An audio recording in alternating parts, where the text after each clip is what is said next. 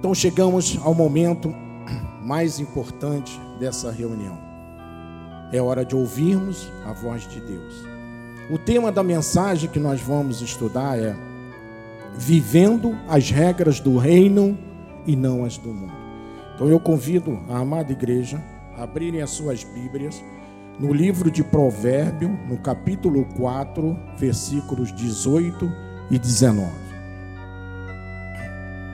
Provérbio, capítulo 4, versículos 18 e 19. Enquanto os irmãos abrem as suas Bíblias, eu quero aproveitar esse pouco tempo, primeiro para agradecer a Deus por estar aqui neste altar santo.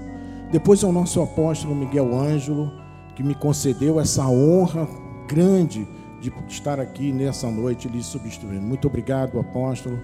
Eu farei tudo para lhe substituir, substituir à sua altura.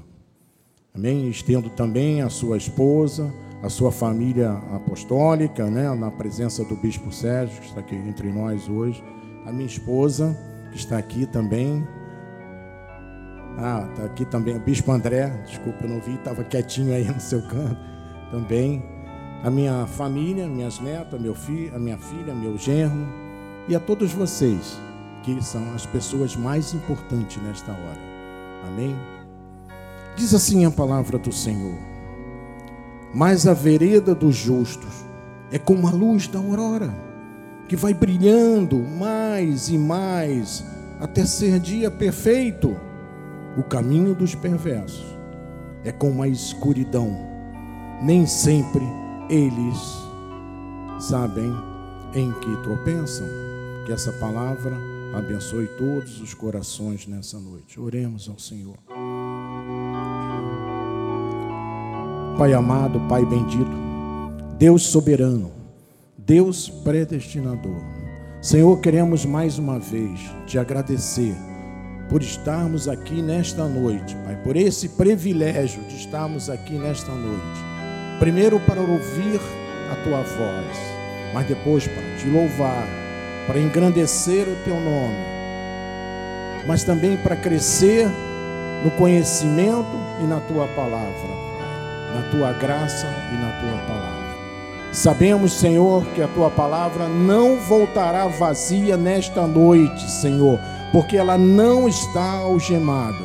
Encontrará morada nos corações dos teus filhos que estão aqui presencialmente e aqueles que estão nos assistindo através das mídias sociais. Senhor, use as minhas cordas vocais para falar aquilo que tu colocaste no teu coração para os teus filhos nessa noite. Em nome de Jesus, oramos confiadamente e que todo o povo de Deus diga amém e amém. Muito obrigado, meu amado, mais uma vez pelo órgão. Muito obrigado.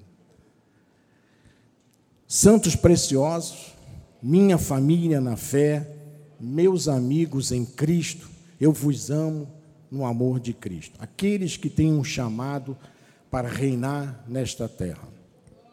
Amado, nós vamos juntos aprender nesta noite como viver e como gerenciar a nossa vida nesta terra de acordo com as regras do reino de Deus.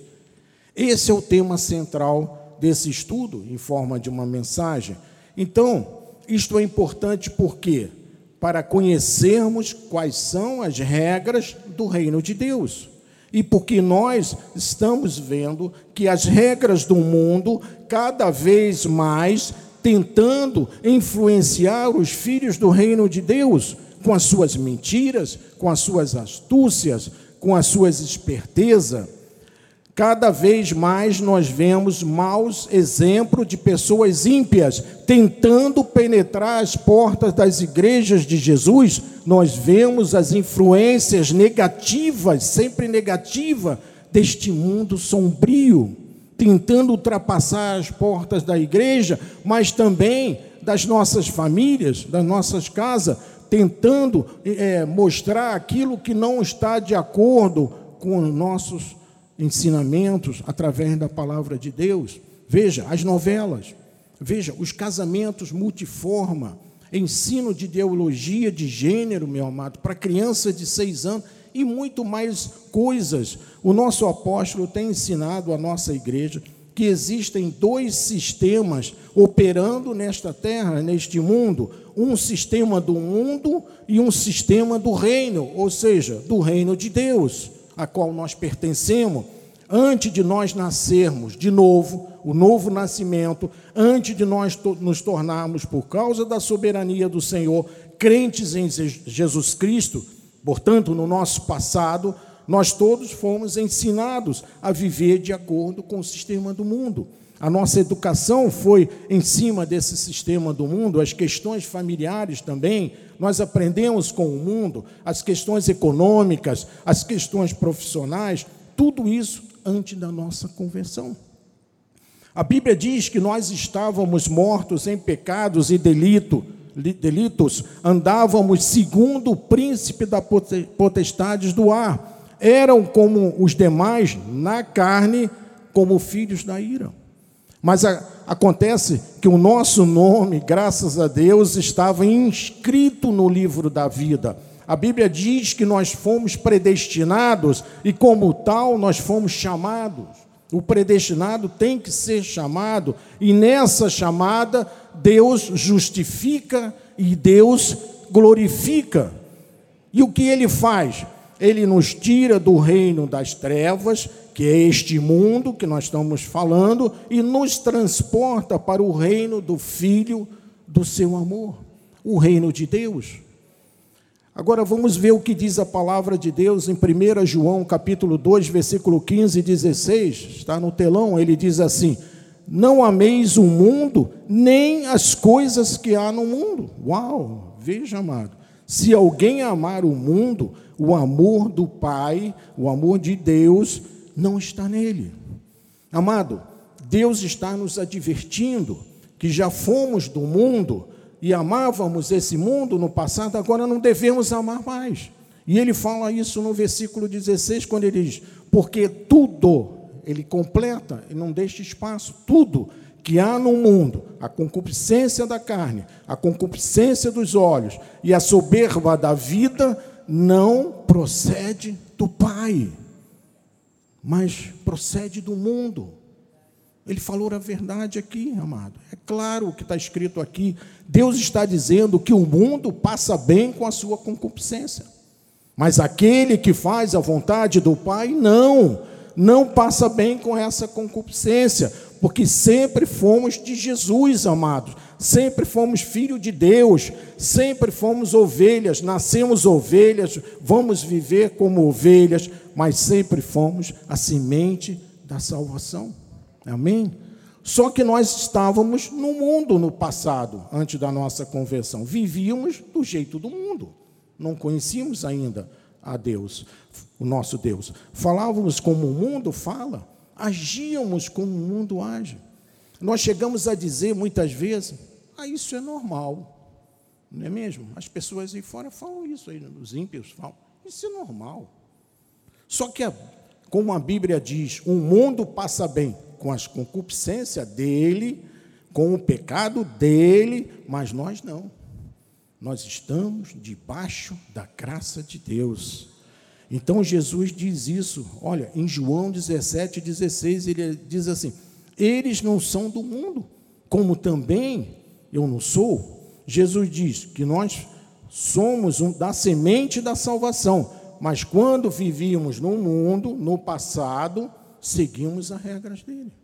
Mas nós não somos desse mundo. Por isso, não podemos mais viver de acordo com as regras dele. Então, o que se passou? Olha, quando nós nascemos de novo, novo nascimento, apesar de vivermos no mundo, não tem jeito, temos que viver nesse mundo. Mas nós não pertencemos a este mundo, amado. Vivemos, mas não pertencemos. E Paulo diz isso na sua segunda carta aos Coríntios, no capítulo 10, no versículo 3, ele diz assim: Porque, embora andando na carne, veja, amado, Paulo está dizendo e admitindo que temos uma carne, e é verdade. Mas nós devemos andar sempre no espírito e não na carne. E ele termina dizendo: não militamos segundo a carne. Graças a Deus, amado. Devemos viver no Espírito. Isso quer dizer o quê? Que nós não podemos dirigir a nossa vida de acordo com a filosofia do mundo. Nós somos mais desse mundo, nós não somos mais desse mundo. Vamos dizer junto assim: eu não sou desse mundo. Isso, com firmeza. Por quê? Porque o mundo é cheio de concupiscência, como Paulo disse. O mundo é cheio de maldade. Esse mundo é cheio de iniquidade, de manipulações, de egoísmo, de mentiras. Esse mundo é cheio de crueldade. Nós vemos toda, toda hora aí. Então, se nós vivíamos no mundo antes da nossa salvação, agora fomos tirados, tirados do mundo para o reino de Deus. Este mundo aqui não pode servir mais para a nossa vida, para a vida do salvo. Então, quando estávamos no mundo, nós fomos educados por ele, na matemática, no português, na ciência, aprendemos valores existenciais que agora, comparado com os valores do reino de Deus, com a palavra de Deus, nos mostra que estávamos equivocados, equivocados. E Paulo explica isso muito bem quando ele fala na segunda carta a Timóteo, ao seu discípulo Timóteo, ele explica isso no capítulo 3, no versículo 16 e 17. Prestem atenção o que ele diz. Ele diz assim: toda a escritura é inspirada por Deus e é útil para o ensino, para a repreensão, para a correção e para a educação na justiça. Ou seja, a partir do momento que eu sou ensinado e educado segundo os padrões do reino, veja o que, que acontece. Lá no versículo 17 ele explica: a fim de que o homem de Deus seja perfeita, perfeito e perfeitamente habilitado para toda boa obra. Olha o que Deus faz.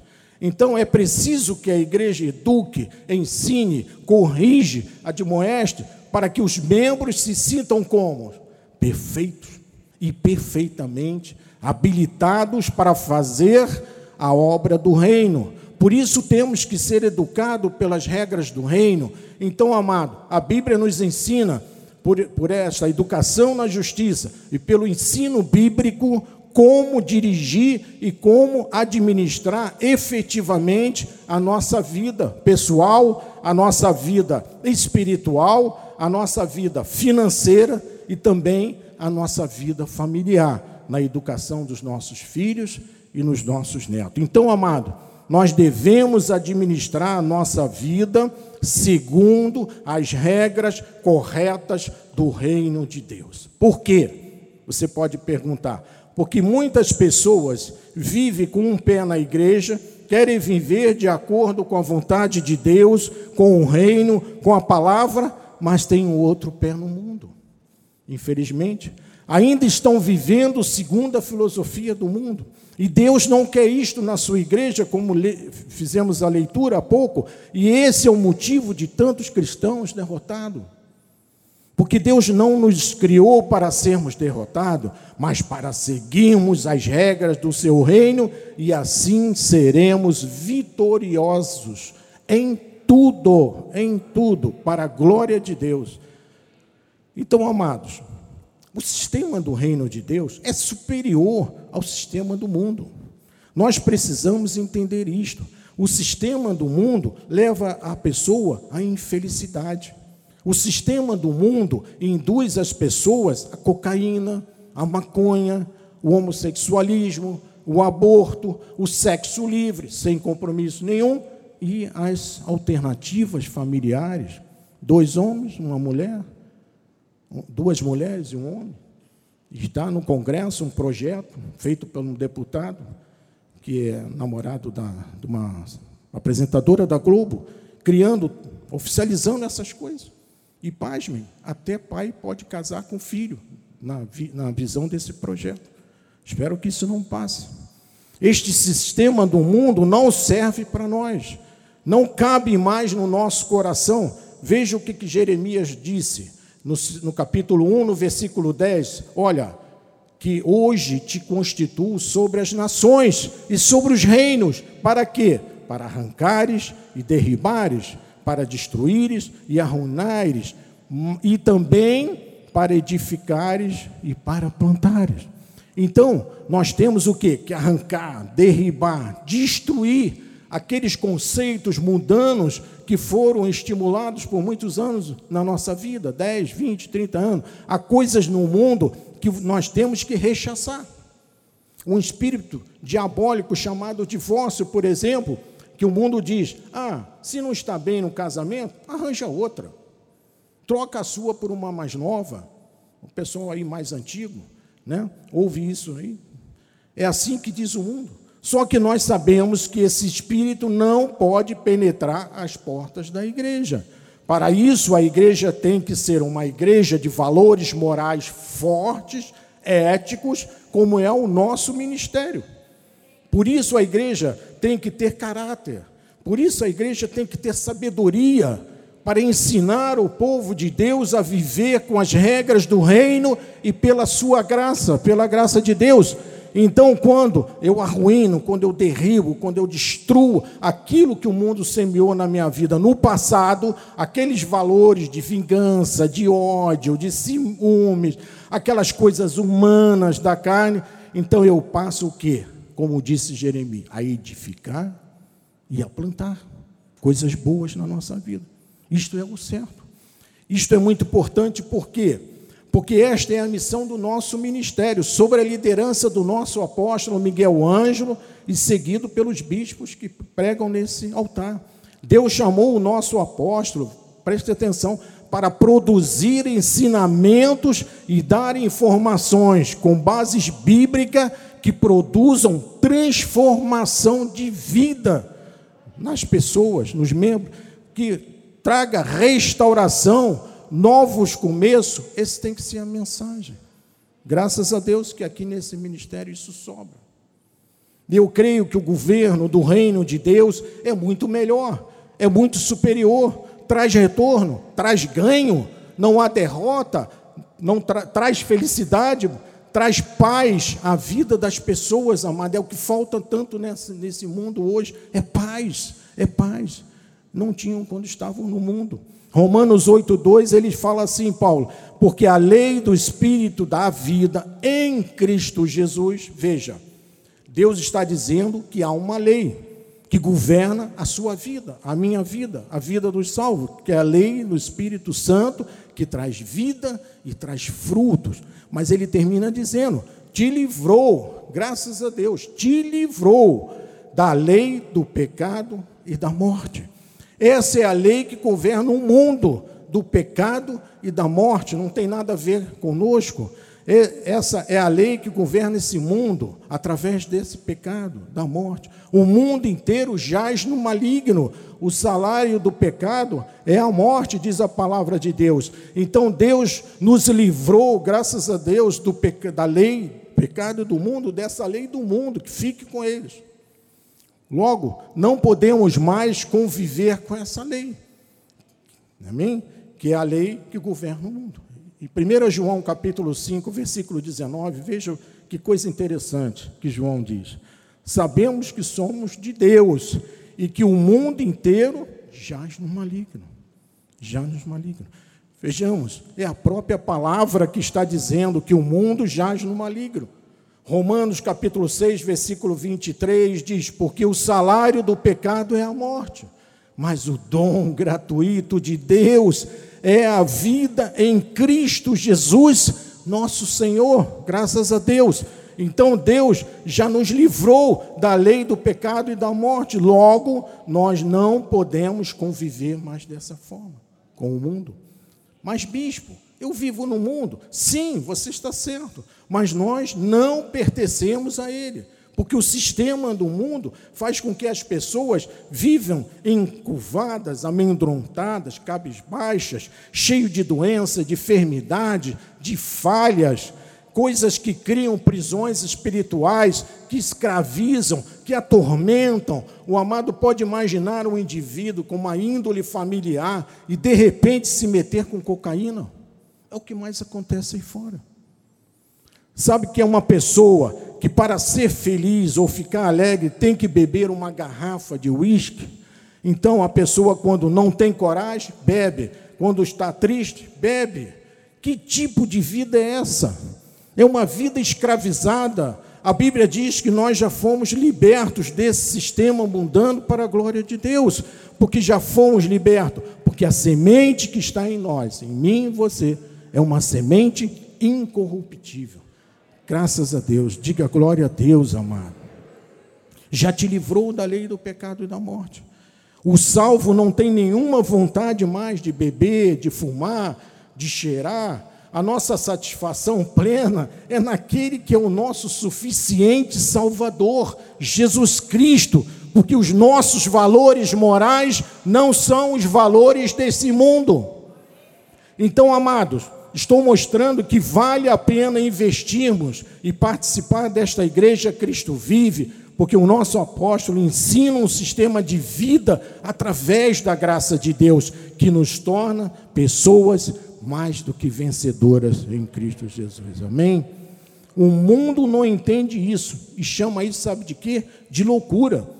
Quando você diz para alguém que você acorda seis horas da manhã no domingo para vir à igreja, para louvar a Deus, ele diz assim: Ué, em vez de ir para a praia, você vem para a igreja? Porque os valores morais do mundo não são os valores morais do reino. O caráter do mundo não é o caráter de Deus. O carisma do mundo dá para o mal. O caráter de Deus dá para o bem, para a vitória. A sabedoria do mundo é a esperteza, é aquele Gerson, né? Ser esperto. A sabedoria de Deus, sabe o que é, meu amado? É conhecimento. É conhecimento em todas as áreas da nossa vida. Então, como é que Jesus explicou isso? Mateus capítulo 3, versículo 1, ele diz assim: Naqueles dias apareceu João Batista pregando no deserto da Judéia, e ele dizia assim, bem alto: Arrependei-vos, porque está próximo o quê? O reino dos céus, que é o reino de Deus. O que Jesus estava dizendo por intermédio de João Batista, seu primo? Arrependei-vos. A palavra arrepender o Joás pode botar para nós no telão, no original grego é metanoia, que significa assim, mudança de mente. Seguia numa direção errada e retornou na direção contrária do acerto, do acerto. Não é sentir o remorso, é, não é começar a chorar, não precisamos chorar de remorso, isso não tem nada a ver com a vida do salvo. Quando ele diz arrependei-vos, na realidade, ele estava dizendo: mude as suas atitudes, mude as suas práticas erradas, pense de forma diferente do mundo, muda a tua mente, muda o teu padrão de vida, muda a tua conduta. Se você, se a pessoa bebia antes, agora não beba mais. Se fumava, não fuma mais. Por quê? Por causa do reino de Deus e das regras desse reino. Amém? Glória a Deus.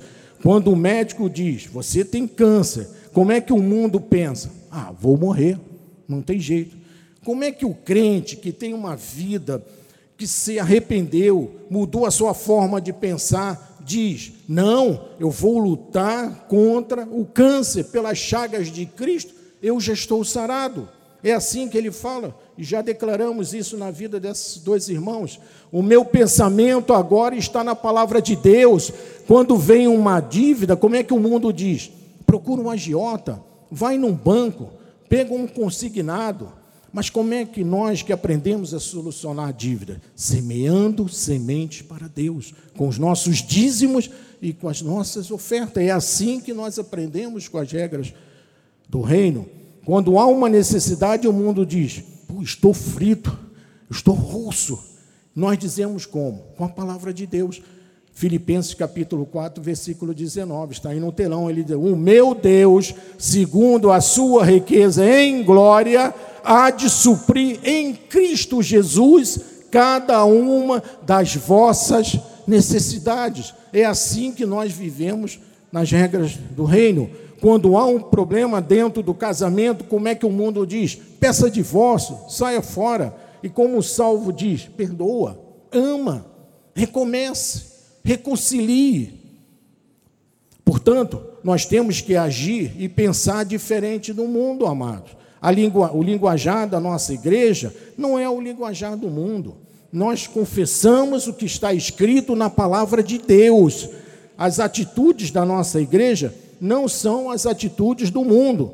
Nós vemos até igrejas aí fora abusar da lei, usar a lei para, às vezes, acusar, condenar, botar dedo na cara da ovelha de Jesus. Amado, isso é coisa do mundo.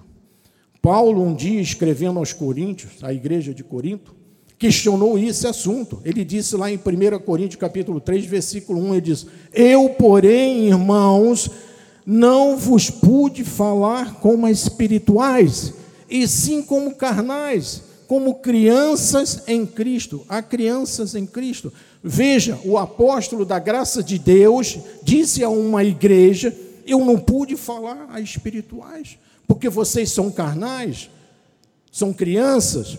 E quando existe a carnalidade, bispo? Quando o crente está com um pé na igreja e um pé no mundo. Até pedir o Joás para. É isso aqui, ó. Isso aqui que é carnalidade. Veja, um pé na igreja e outro pé no mundo. Não pode acontecer isso, amado. E quando é, e ele gosta da igreja, mas gosta também do mundo. Ele fala, aleluia, aba pai, e depois o procedimento é igual das pessoas do mundo. Não pode? Não pode. E Paulo fala um texto grande aqui aos Hebreus, onde ele comenta sobre essa situação, Hebreus 5, 11 a 14. Ele começa dizendo assim no 11: A esse respeito temos muitas coisas que dizer e difíceis de explicar, porquanto vos tendes tornado tardios de ouvir. Muitas pessoas não gostam de ouvir a verdade na palavra. Versículo 12: Pois com efeito, quando devias ser mestres, atendendo o tempo decorrido, tendes novamente necessidade de alguém que vos ensine de novo quais são os princípios elementares dos oráculos de Deus, assim vos tornei como necessitados. Versículo 13: Ora, todo aquele que se alimenta de leite é inexperiente na palavra da justiça, porque é criança. Veja, de novo ele compara a criança. Versículo 14, ele termina dizendo: Mas o alimento sólido, graças a Deus, que é esse que é servido na nossa igreja, pelo nosso apóstolo e pelos bispos, é para os adultos, para aqueles que, pela prática, é pela prática da palavra, têm as suas faculdades exercitadas para discernir, veja o que é importante, não somente o bem, mas também o mal. Nós precisamos saber o mal. O alimento sólido que Paulo está se referindo é a graça de Deus. O inexperiente que se alimenta de leite são aqueles que seguem a lei de Moisés. Nós temos a capacidade de discernir o que é bom, mas também o que é mal, para nós dizermos ao, ao mal, saia da nossa vida. Show passarinho. Mas para dizer o bem, eu fico com você. Amém, amado? Viu a diferença, a importância? Há pessoas que olham o mal e dizem assim: é, parece bem nos tempos atuais. Me parece bem. Casamento entre duas pessoas do mesmo sexo, bispo, hoje é normal. Hoje em dia isso é normal para o mundo. Mas para nós não porque nós temos valores fortes, valores bíblicos, valores morais. Sabemos que Deus criou um homem para uma mulher e uma mulher para o homem. Saiu daí, inverteu os papéis, isso é sistema do mundo. Nós até respeitando, respeitamos, peço vênia, mas nós não aceitamos, não concordamos. Porque nós temos faculdades exercitadas para discernir não somente o bem, mas também o mal. É assim que o mundo age dessa forma, o mundo para e nós temos que viver pelas regras do mundo de Deus. E Jesus explicou isso em Mateus 6:25, quando ele diz: "Por isso vos digo", é Jesus dizendo: "Não andeis ansiosos pela vossa vida, quanto ao que haveis de comer ou beber, nem pelo vosso corpo, quanto ao que haveis de vestir.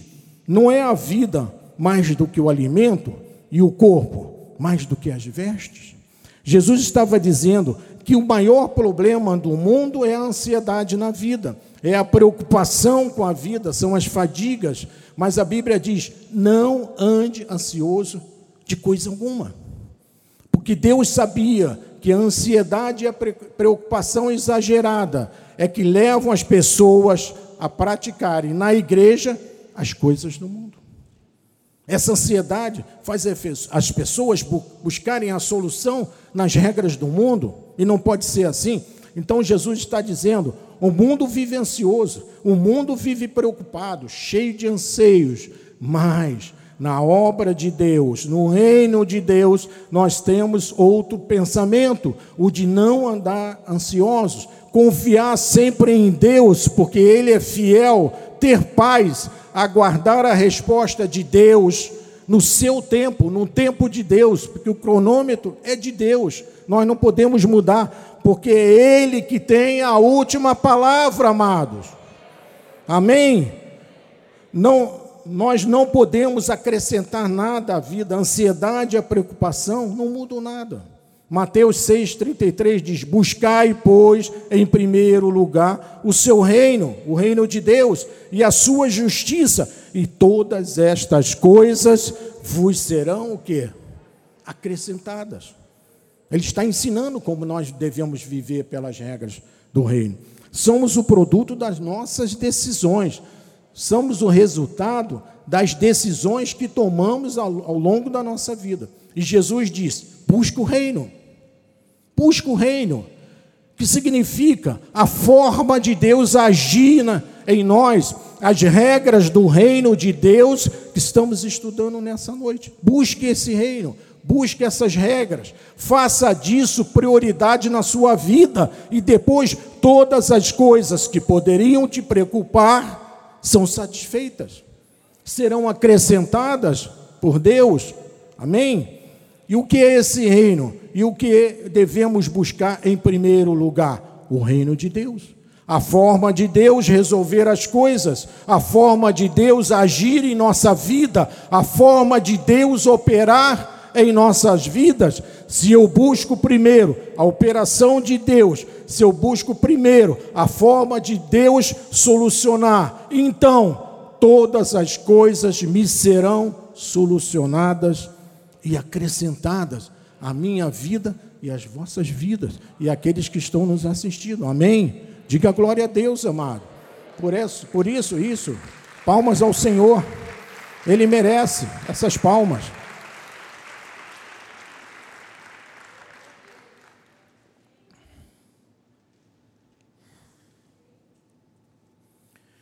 Vamos ver em Hebreus, capítulo 1, versículo 3, olha que Paulo diz, que coisa maravilhosa. Ele diz assim: Ele que é o resplendor da glória, é Ele, é Jesus Cristo, é a expressão exata do seu ser, sustentando todas as coisas, não é algumas coisinhas, é todas as coisas, pela palavra do seu poder, amado pela palavra do seu poder, significa que a palavra de Deus tem poder.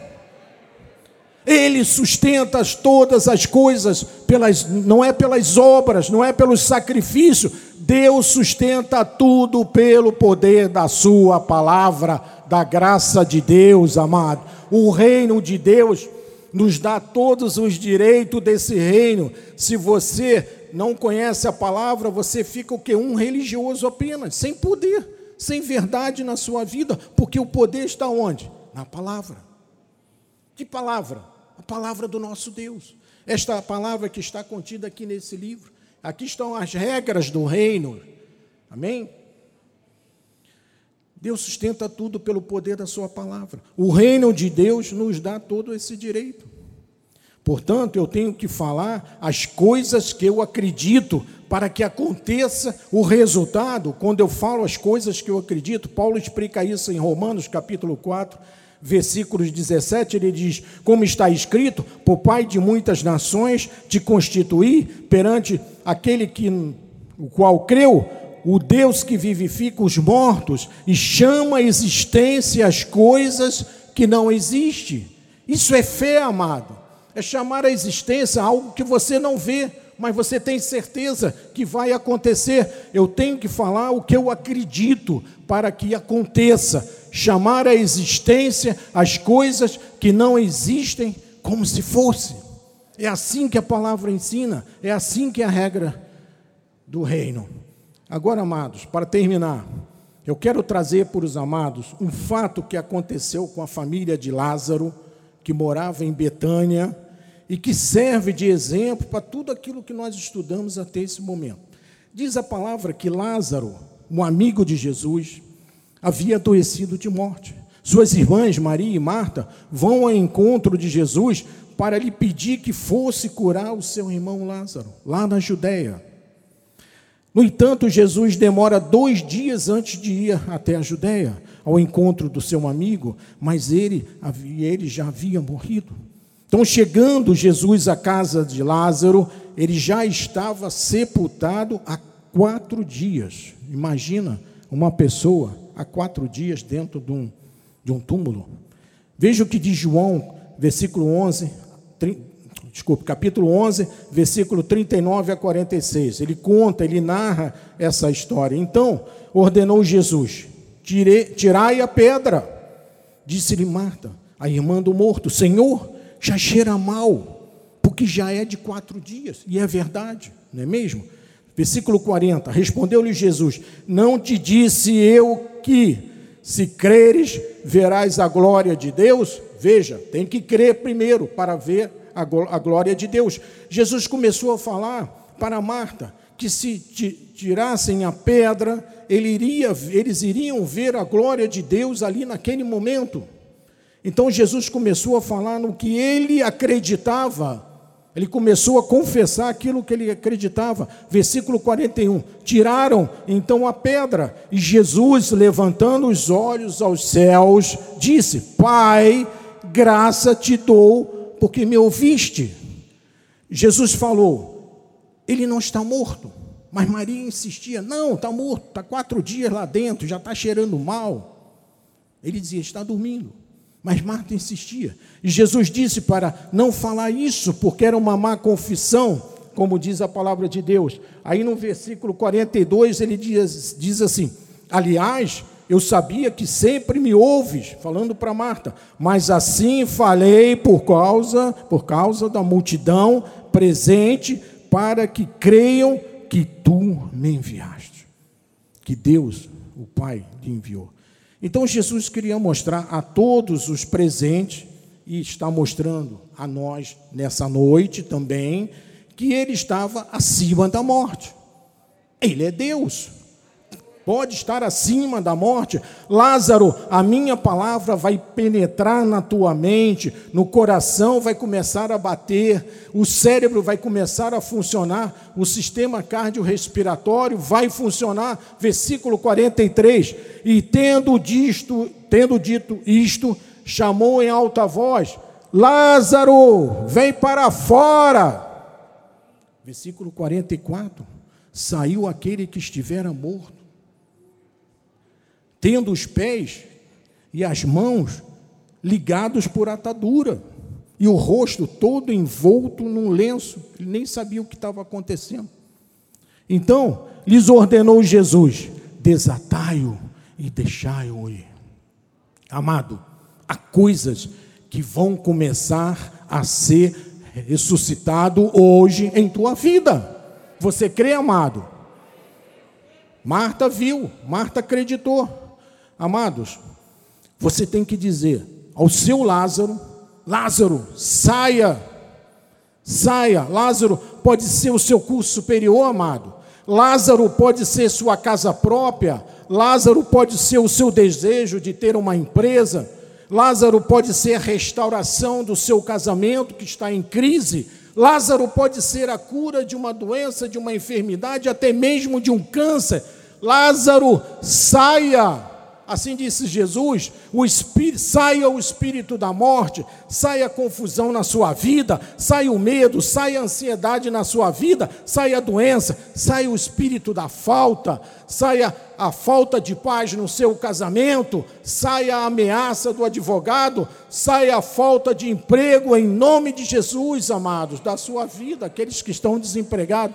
Amados, Jesus só chamou Lázaro porque ele creu porque ele creu, e por isso aconteceu um milagre.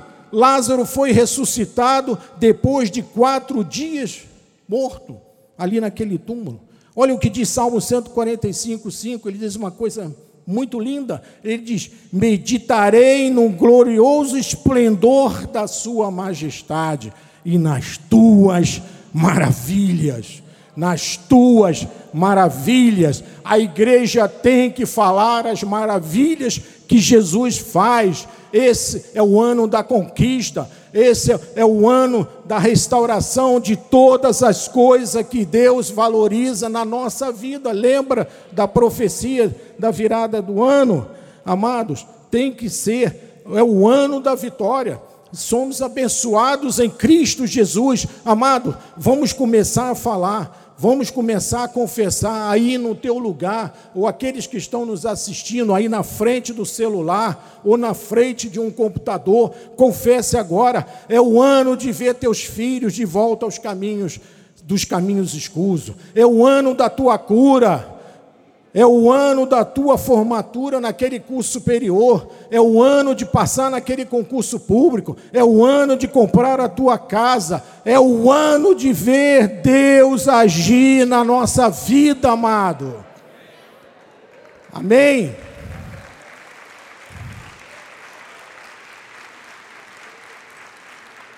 É o ano de ver Deus agir. E eu digo isso por quê? Porque eu creio. Vamos dizer assim, eu chamo a existência, fala com força. Eu chamo a existência porque eu creio. Porque eu creio. Porque a Bíblia te dá esse direito. Versículo 45, já estamos chegando ao final. Muito, pois, dentre os judeus que tinham vindo visitar Maria, vendo o que Jesus fizera, creram nele. Creram nele. E no versículo 46, Outros, porém, foram ter com os fariseus e lhes contaram os feitos que Jesus realizara. Meus amados, a obra de Deus que Deus vai começar a fazer nesta igreja são coisas tremendas. Creia, são coisas grandes, assim como ele fez lá, como ele ressuscitou Lázaro naquele dia. Esta semente que eu estou semeando agora, lançando no seu coração, que é a palavra nesta noite, ela se tornará uma árvore cheia de frutos, mas é preciso que você creia e que você confesse. Não adianta eu ficar falando se você não crê, amados. Receba isso na sua vida e vai frutificar. É pela fé. É preciso que você chame o teu Lázaro para fora do túmulo. A palavra de Deus está sendo manifestada, coisas já vão começar a acontecer, creia nisso, neste lugar e na vida daqueles que estão nos assistindo. Por quê? Porque a fé é a certeza de coisas, amado. A fé é a certeza de coisas, amado. Você tem o domínio sobre o problema, qualquer problema nessa terra. Esse direito é dado por Deus, amado. Você tem que receber e você tem que falar. O invisível se torna visível. O impossível na sua vida se tornará possível. Se você crê, o inacreditável se torna credível. Recebe esse milagre agora, em nome de Jesus, amado. Em nome de Jesus. Glória a Deus. Aleluia. E eu termino com 2 Coríntios, capítulo 4, versículo 13. Olha que palavra maravilhosa. Terminamos o estudo aqui. Tendo, porém, o mesmo espírito da fé, como está escrito, eu criei. Eu criei. Por isso é que eu falei. Também nós, nós aqui e aqueles que nos assistem, cremos. Por isso também falamos, amado. Tem que falar tem que colocar para fora, amado. Amado, nós temos o mesmo espírito de fé, nós cremos, por isso falamos. Falamos o quê? O que, bispo? Falamos as coisas do reino de Deus. Buscamos o reino de Deus em primeiro lugar na nossa vida, não o mundo, o mundo não nos interessa, só andamos por ele. Mas nós não pertencemos mais a ele. Então, amado, comece a crer na tua autoridade dada por Deus. O que Deus diz é o que você é, não é o que o vizinho fala, é o que Deus fala, e é o que você pode alcançar. A doença não te vencerá, não vencerá, em nome de Jesus, não vai vencer aqui. A doença não te vencerá, o mundo não te vencerá, o sistema não te vencerá, amado. Comece a agir pela fé, pela fé. A nossa fé é viva, a nossa fé é vibrante, a nossa fé não volta vazia, assim como a palavra de Deus. As leis do reino de Deus são verdadeiras e infalíveis. Você só precisa acreditar. Só precisa acreditar, amado. Deus quer que você seja honrado, que reconstrua o que foi é, arruinado. Você tem que fazer novamente, trazer à volta o que o gafanhoto te levou. Deus quer, ao invés de andar de luto, de cinza, Ele quer você com roupagens de alegria, como diz a palavra, roupagens de alegria. Ele quer um povo feliz nessa terra. O crente tem que ser feliz nessa terra, mas o apóstolo cansa de falar isso aqui. Nós vamos nas outras igrejas, está lá o cara feia. Ah, ah, ah. Amado, isso é crente? Crente tem que ser feliz que construa. Deus quer, ao invés, como eu falei, de luto, Ele quer vestes de alegria. Lázaro, saia desse túmulo. Lázaro, saia. Como Lázaro saiu do túmulo com as mãos atadas e o rosto, Deus está dizendo: as amarras, saia as amarras da mente, a do coração que vivemos, amado. Como pessoas que têm o selo da vitória, tem a mente de Cristo. Nós temos amado a mente de Cristo. Não sou eu que estou falando, é a palavra que diz isso. E quando Deus está presente, meu amado, você verá a glória de Deus. Amém? Assim seja, assim diz o Senhor. Glória a Deus. Glória a Deus, amado.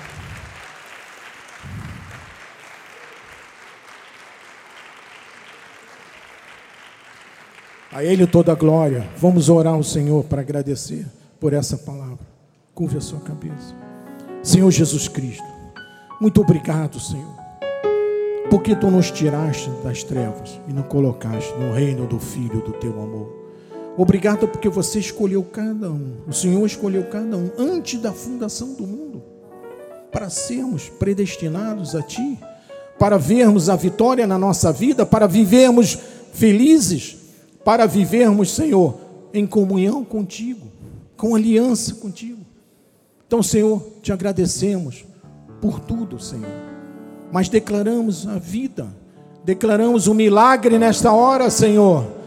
Declaramos transformações de vida, casamentos que estavam arruinados voltarão a frutificar, filhos voltarão ao convívio da família, a doença está repreendida pelas chagas de Cristo, já fomos sarados. Tu te diz isso na tua palavra, Senhor. Por isso nós cremos, por isso nós falamos, por isso nós confessamos que Tu és o nosso Senhor para sempre, Jesus. Muito obrigado, em nome de Jesus. Amém. Fiquemos de pé. Eu vou dar a bênção final. São nove e cinco, passamos um pouquinho. Estenda suas mãos para o altar.